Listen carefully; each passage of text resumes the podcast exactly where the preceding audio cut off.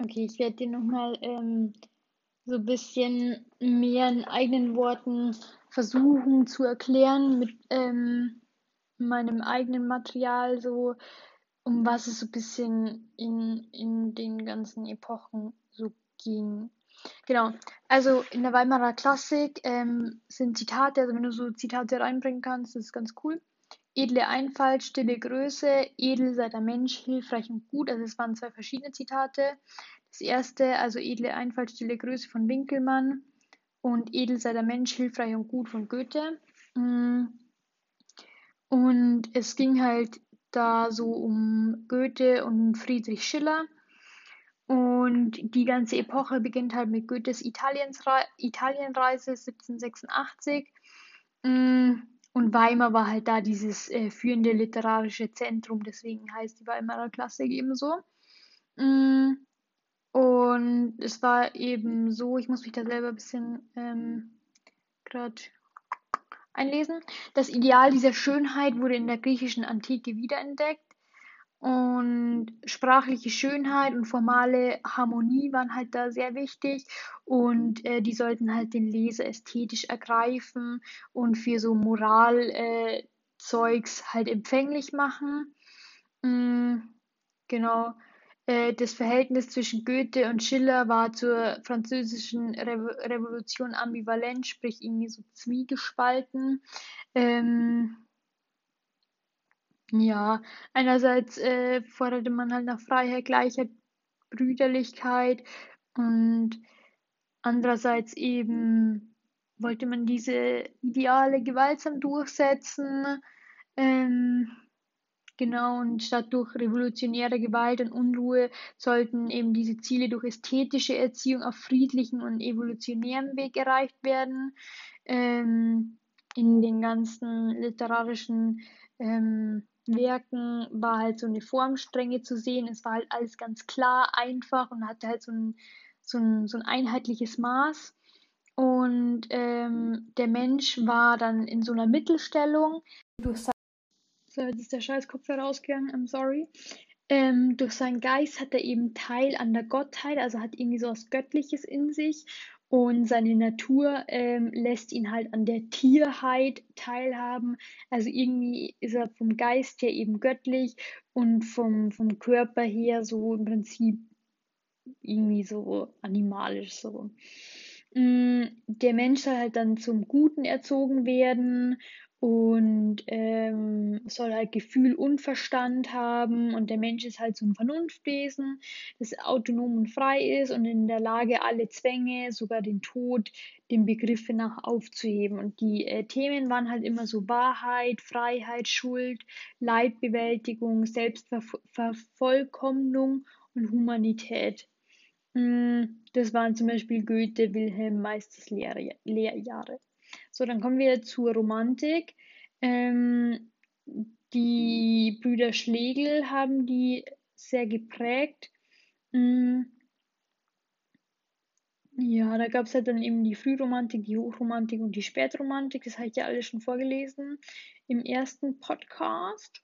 Ähm, genau, und die Romantiker haben sich halt gegen diese vernünftelnde und moralisierende Literatur positioniert. Und ähm, also der, der, der Aufklärungsnachfahren und der erneuerten, den, I'm sorry, ich laber gerade irgendwie Scheiße. Der Satz heißt, Romantiker positionierten sich gegen vernünftelnde moralisierende Literatur der Aufklärungsnachfahren und erneuerten den irrationalen Irrationalismus des Sturm und Drang. Also die waren halt einfach gegen Vernunft und diese ständige Moral und so weiter. Ähm, wollten diesen ganz eng gefassten Vernunftbegriff einfach nicht mehr. Ähm, genau.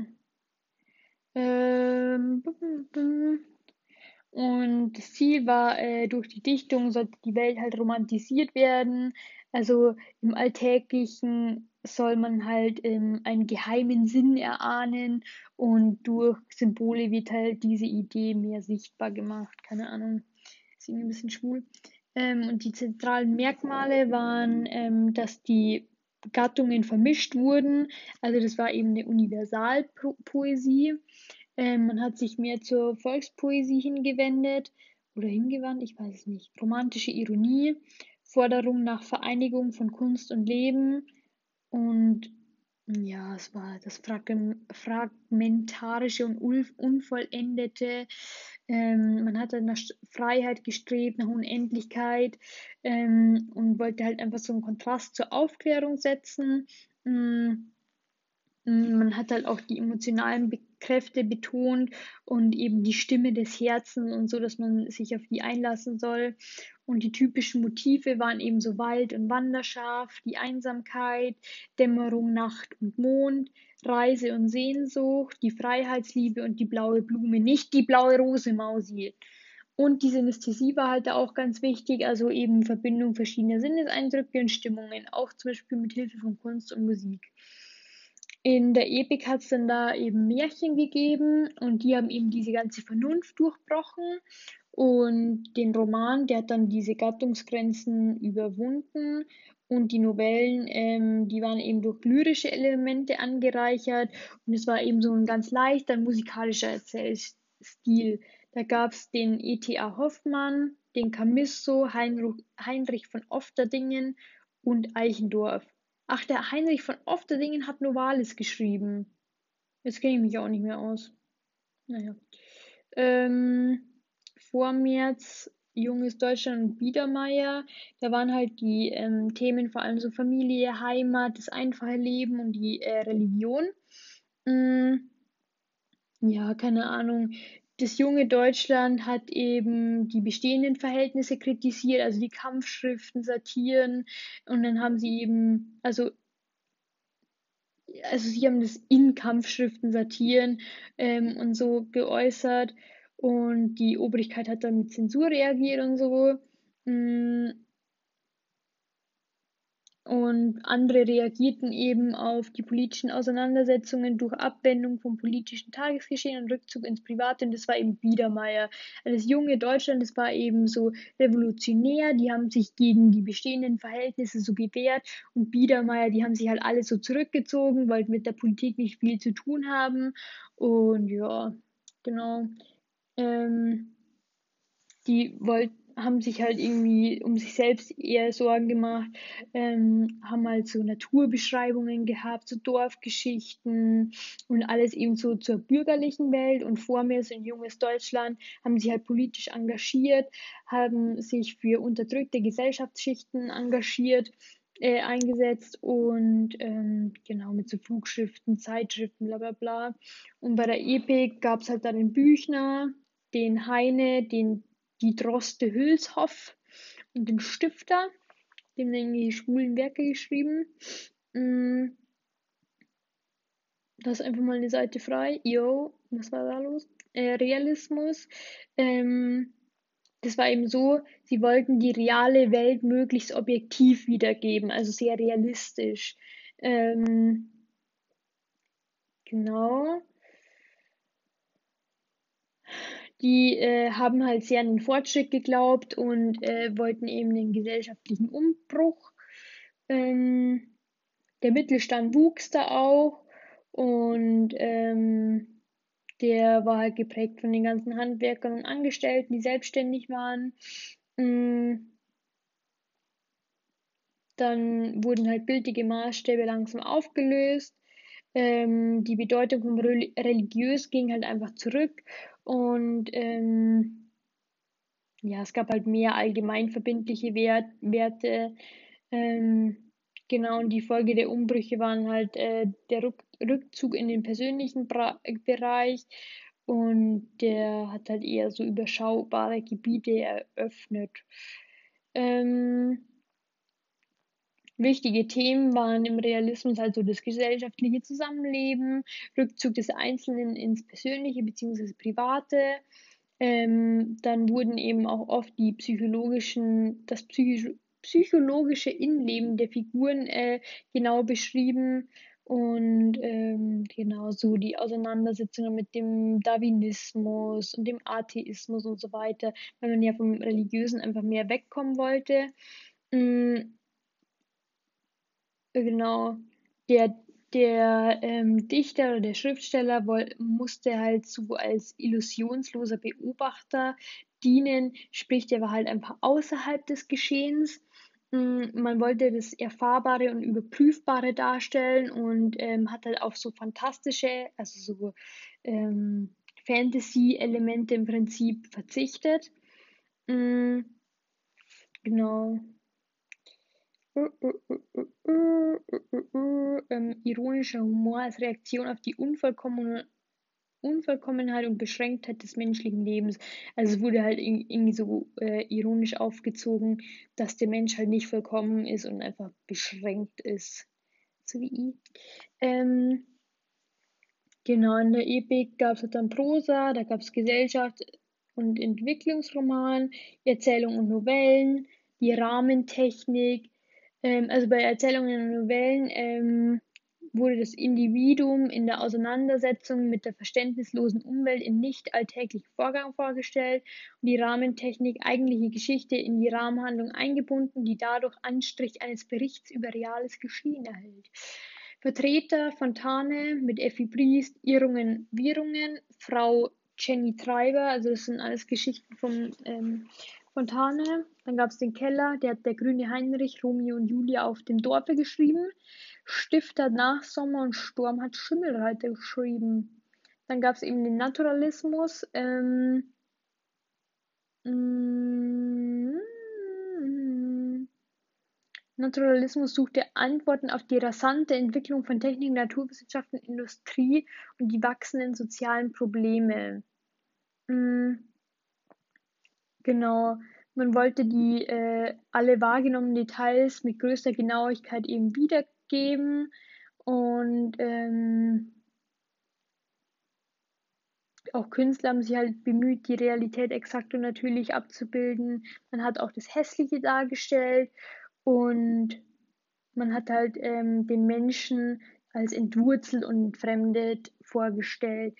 Epik, genau, da gab es Holz und Schlaf, Papa Hamlet und den Hauptmann mit Bahnwärter Thiel.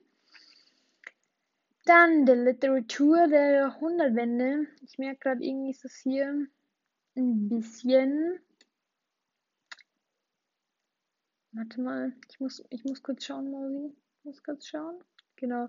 Äh, Aufbruch in moderne, unterschiedliche Strömungen.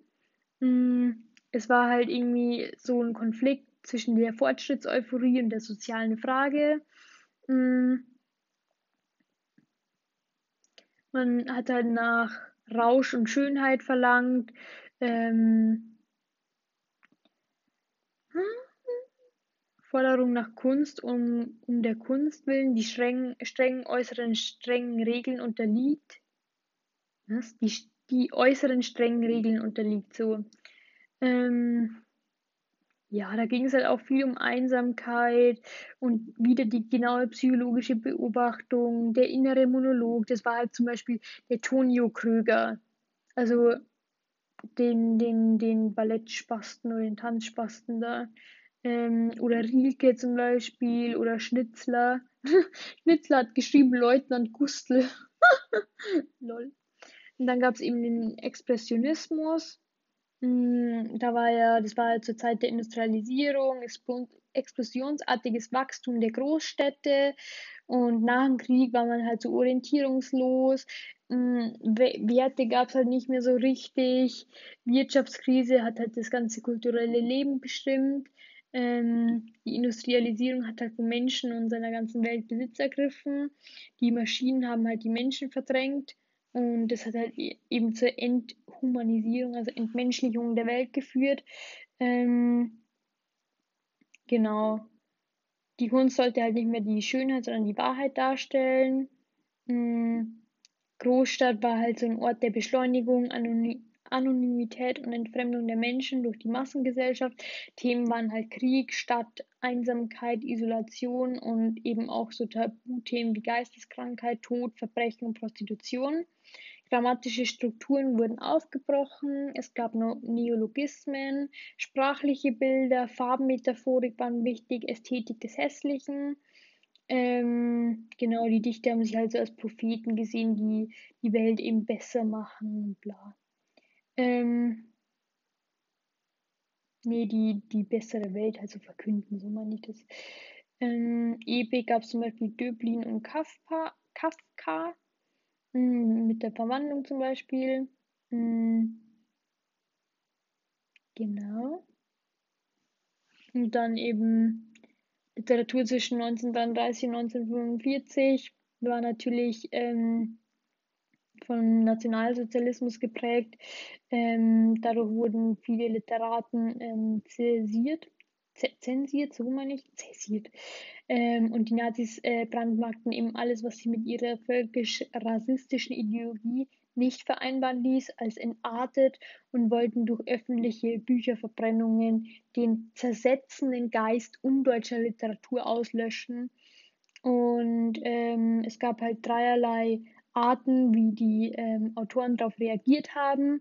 Also entweder haben sie sich halt angepasst und das nationalsozialistische Gedankengut ähm, übernommen, wie zum Beispiel der Gottfried Benn. Manche haben sich auf unpolitische Felder ähm, ähm spezialisiert oder halt, ja, du weißt, was ich meine, wie zum Beispiel Kästner und Karossa und Exil, die sind halt dann einfach aus Deutschland geflüchtet, wie zum Beispiel Brecht, Tucholsky, die Mannbrüder, also Thomas Mann und der andere, ich weiß nicht mehr, wie der heißt, Zweig, Rot, Seg, Hers.